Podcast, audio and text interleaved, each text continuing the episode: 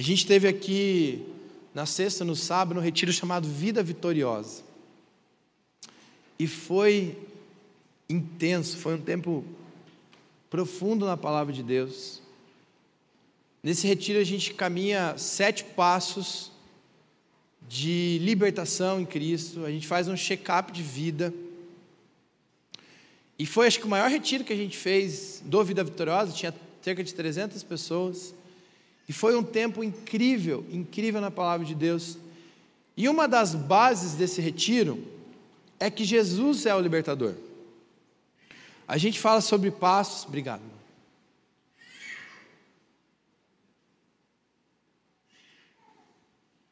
A gente falou sobre sete passos, e se você não fez esse retiro, a gente indica de todo o coração você fazer, você participar. Ano que vem, a nossa ideia é talvez. Teve muita gente que quis fazer e não conseguiu. Então a gente quer tentar fazer no primeiro semestre, ainda não é, não é certeza, mas a gente quer tentar.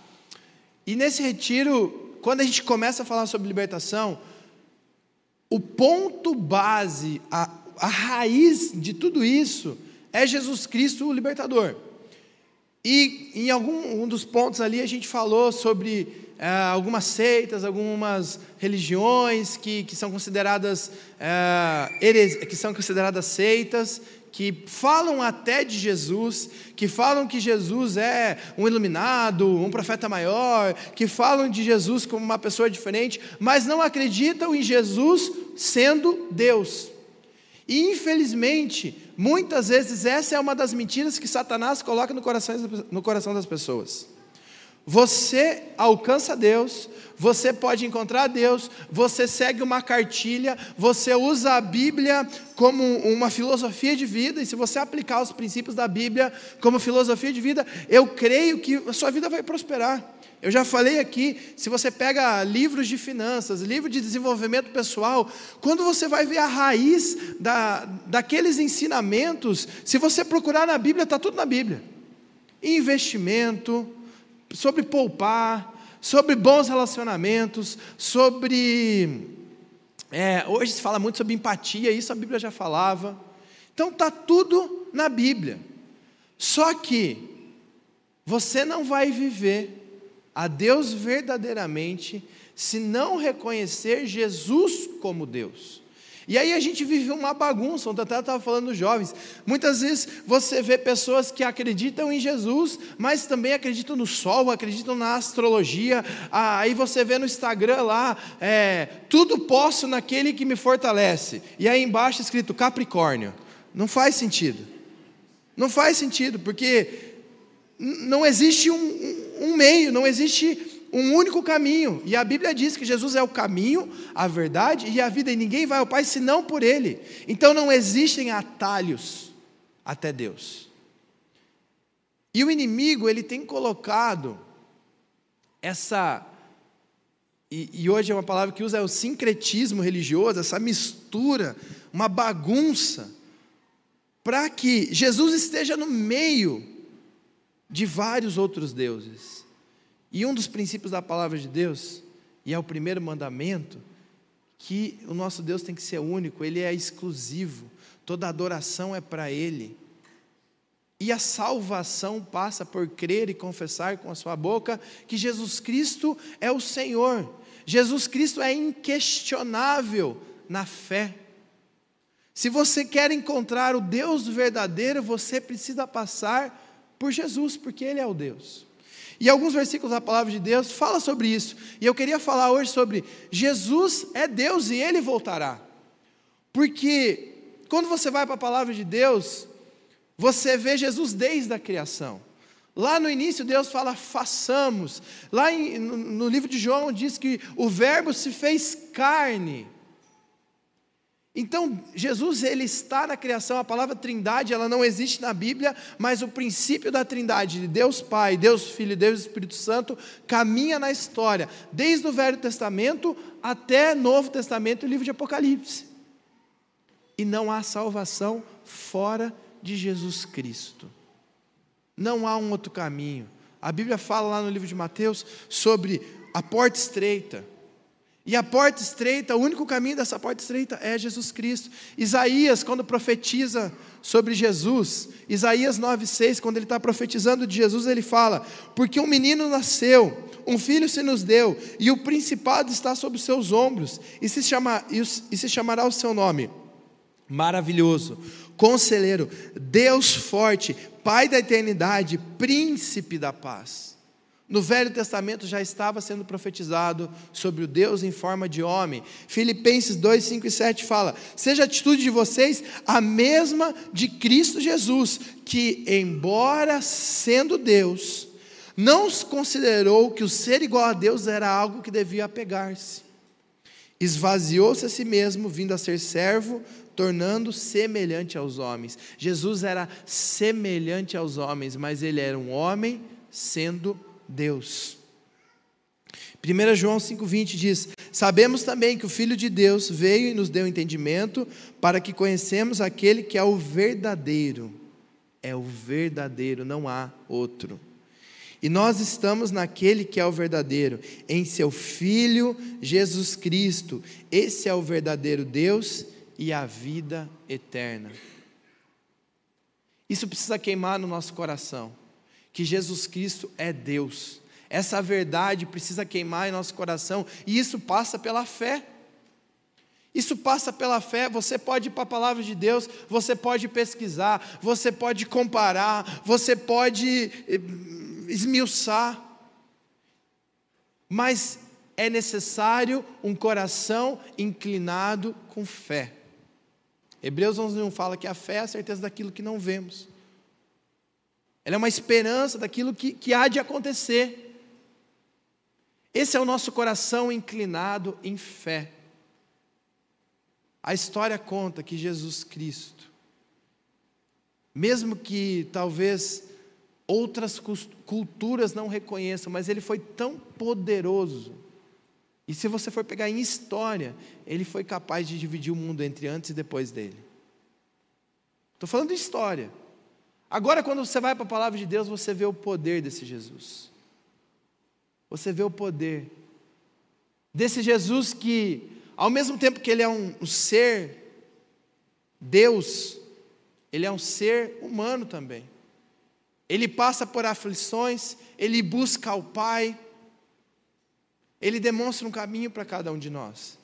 E esse Jesus, ele veio para a terra, ele pagou o preço colocado por Deus, ele pagou o preço para que nós pudéssemos estar ligados novamente a Ele, e a Bíblia diz que Ele voltará.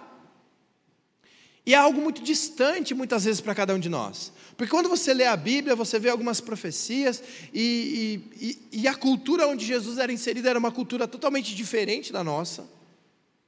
E muitas vezes fica distante. Eu gosto de, eu tava, a gente gosta de assistir lá em casa The Chosen. Vocês já assistiram lá o seriado? Eu não estou não estou defendendo aqui, eu prefiro que você leia a Bíblia do que assista The Chosen, tá bom, gente? Se já alguém falou para mim, ô Felipe, você está falando muito The Chosen. Eu falei, mas é melhor assistir The Chosen do que o seriado lá do Netflix. Pelo menos você é inspirado. E aí, você bem que o The Chosen agora está na Netflix, né? Está na Netflix, está na SBT também. Não sei se já começou na SBT, mas vai passar na SBT. Enfim, aí, eu, quando eu assisto aquilo, meu coração queima. Porque, para mim, eles foram inclinados e, e levaram um Jesus mais humano, que muitas vezes está distante da gente. Às vezes a gente lê um milagre e fala assim: ah lá, o cego gritando, é, filho de Davi, tem piedade de nós. E a gente imagina que Jesus vem lá e faz dar um Hadouken lá, ele volta a olhar e tchau, valeu, e vai embora. Mas Jesus ele se interessava, ele estava no meio, aquela sociedade era uma sociedade diferente, era uma cultura diferente, mas mesmo assim, ele se manifestou naquele meio. E esse Jesus ele volta. Essa é a nossa esperança. Se a gente perder essa esperança, e a Bíblia fala que nós somos os mais infelizes dos homens se a nossa esperança está só para esse tempo. Se a sua esperança é só enriquecer, é só ter prosperidade, é só ter uma boa aposentadoria, é só ter uma casa boa, é só pagar a viagem para a praia no final do ano, você é o mais infeliz dos homens, porque isso aqui passa, isso aqui vai acabar um dia. E vai acabar, para alguns já está acabando, né? Está mais próximo, para outros ainda não. Mas vai acabar.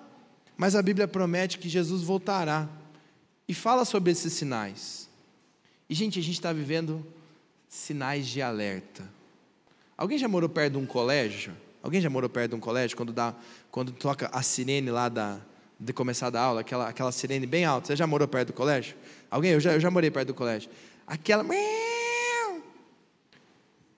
não vou repetir não. Vocês olharam com uma cara para mim? Mas sabe aquela sirene bem alta? Gente, a Bíblia está gritando essa sirene que Jesus está voltando. A Bíblia está gritando essa sirene. Os versículos estão pulando para fora da Bíblia. Mateus 24 é um capítulo que fala sobre a volta de Cristo. A gente não vai conseguir ler, mas depois você você lê em casa, tira lá um dia e lê em casa. Mateus 24, você vai começar a se preparar para a volta de Cristo. Fala sobre guerras, fomes, pestes, terremotos, catástrofes naturais. Felipe, mas isso sempre aconteceu. Eu não lembro de estar acontecendo sempre igual está acontecendo aqui no Brasil essas catástrofes. Você lembra disso estar acontecendo? Eu não lembro, pelo menos numa, na minha história recente. Eu não lembro de esses, esse clima, por exemplo, nas últimas duas semanas aí, teve cidades que foram o dia mais quente da história. A gente está falando de forças naturais. A gente está falando da natureza, a gente está falando da criação gemendo. A palavra de Deus diz que quando a criação, que é catástrofes, guerras, fome, começa a gemer, isso é um dos sinais. Outros sinais, o pecado vai aumentar e o amor vai esfriar. Você vê isso acontecendo, gente? Eu fico triste, esses dias eu, eu fui, fui dar uma mensagem para os jovens e eu coloquei no Google notícias pesadas lá.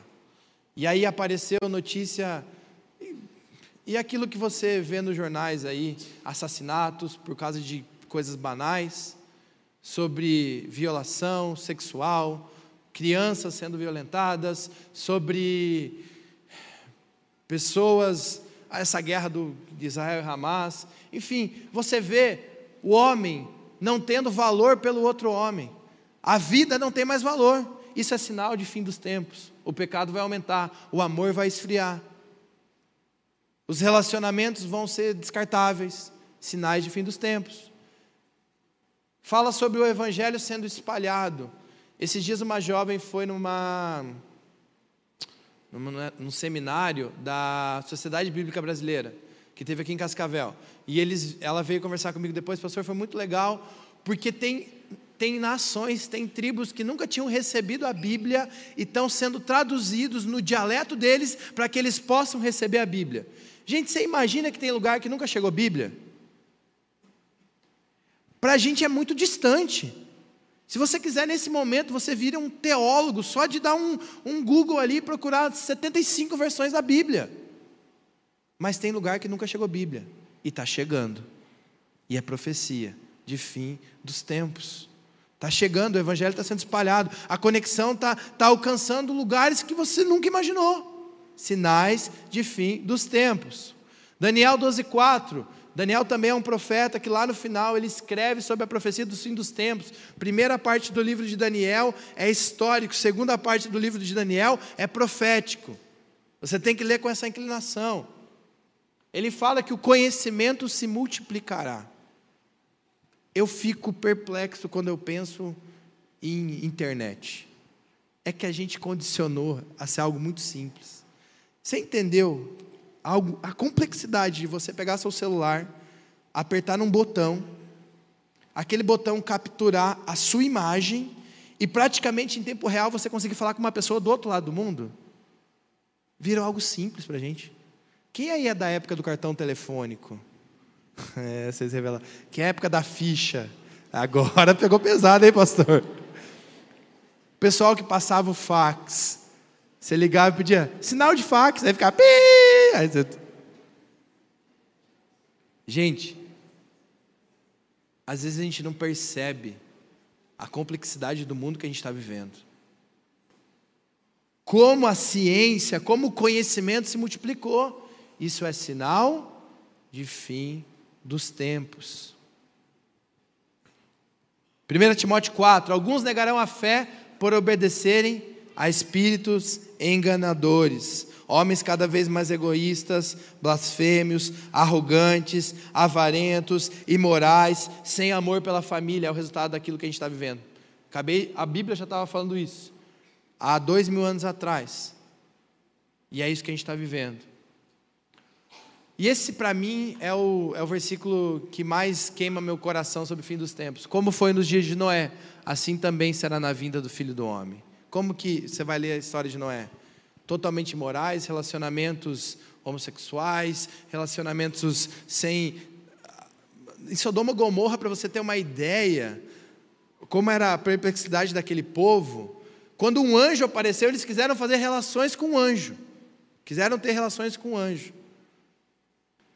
Noé, quando Deus olha para Noé, ele fala: só você na terra, porque o resto estava perdido. E infelizmente a gente está vivendo uma sociedade que todos os valores estão invertidos. E está um aceleramento disso, gente. Quem tem um pouquinho aí, acima de 30 anos, se você pensar há 10 anos atrás, no, nosso mundo caminhou para uma perdição acelerada. Vocês concordam comigo?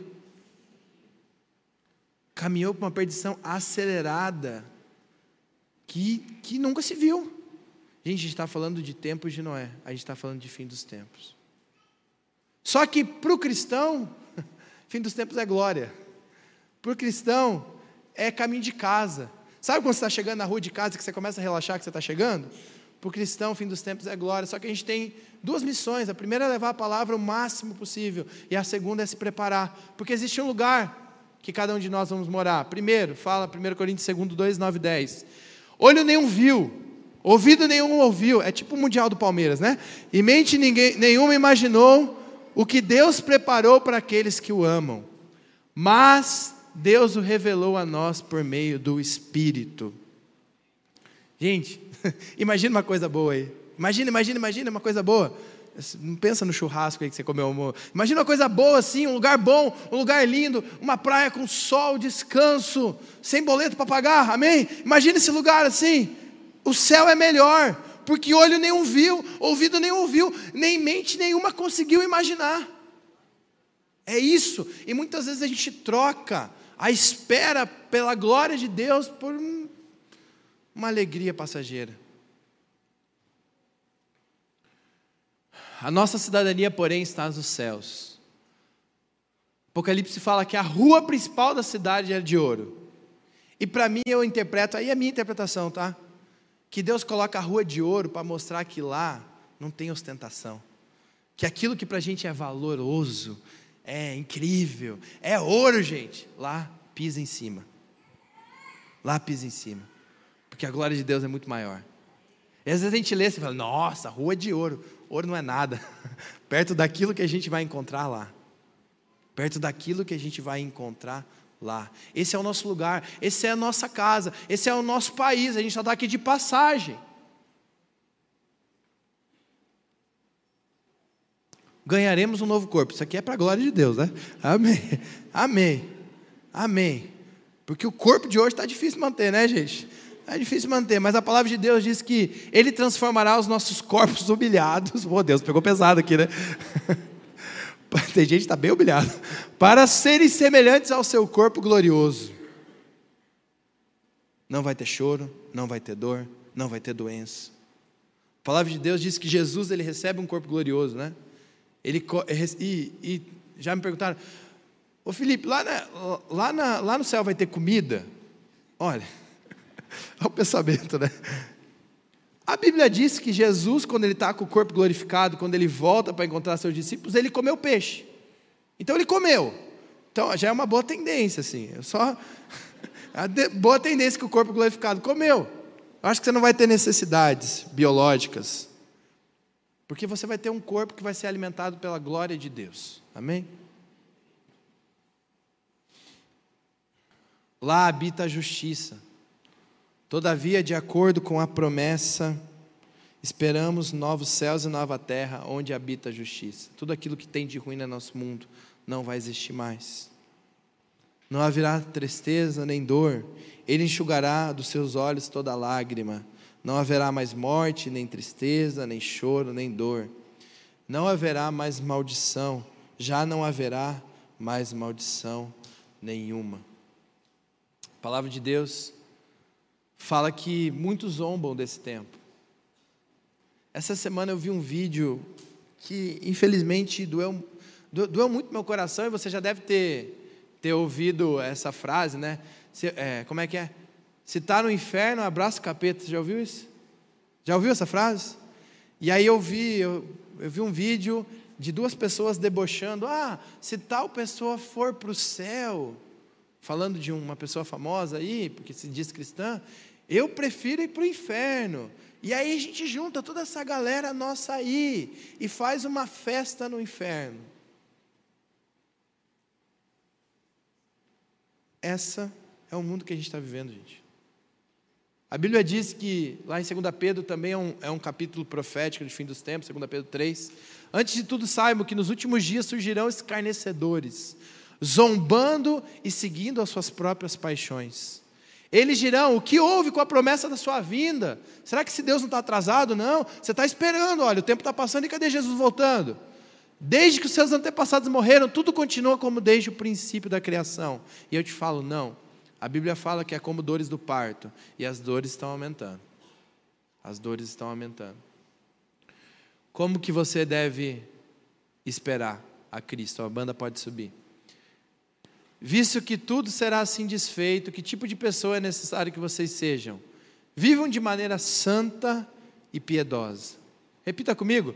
Vivam de maneira santa e piedosa. De novo. Vivam de maneira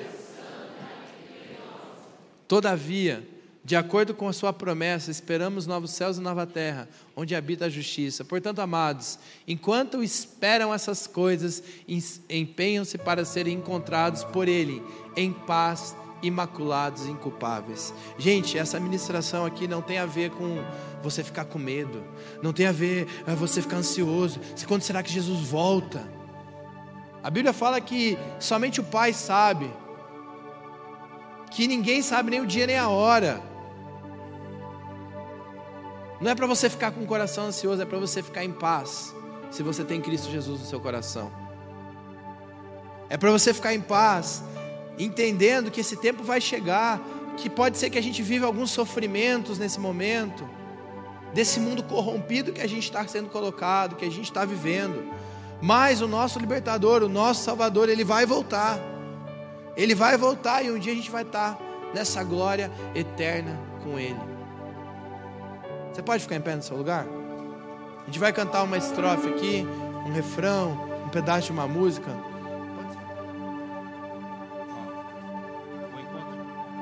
E depois eu quero orar. E eu quero orar por esse encontro seu com Deus. Eu quero orar por essa sua decisão. Talvez você está aqui e, e você está com o coração ainda não tomou uma decisão, talvez pelo batismo, ou ainda não tomou uma decisão genuína e verdadeira com Cristo Jesus. O tempo está acabando. E isso não é uma frase de efeito para você ficar com medo, não. Isso é uma leitura da Bíblia. O tempo está acabando, mas ainda há chance. Vamos cantar e depois eu quero orar com você.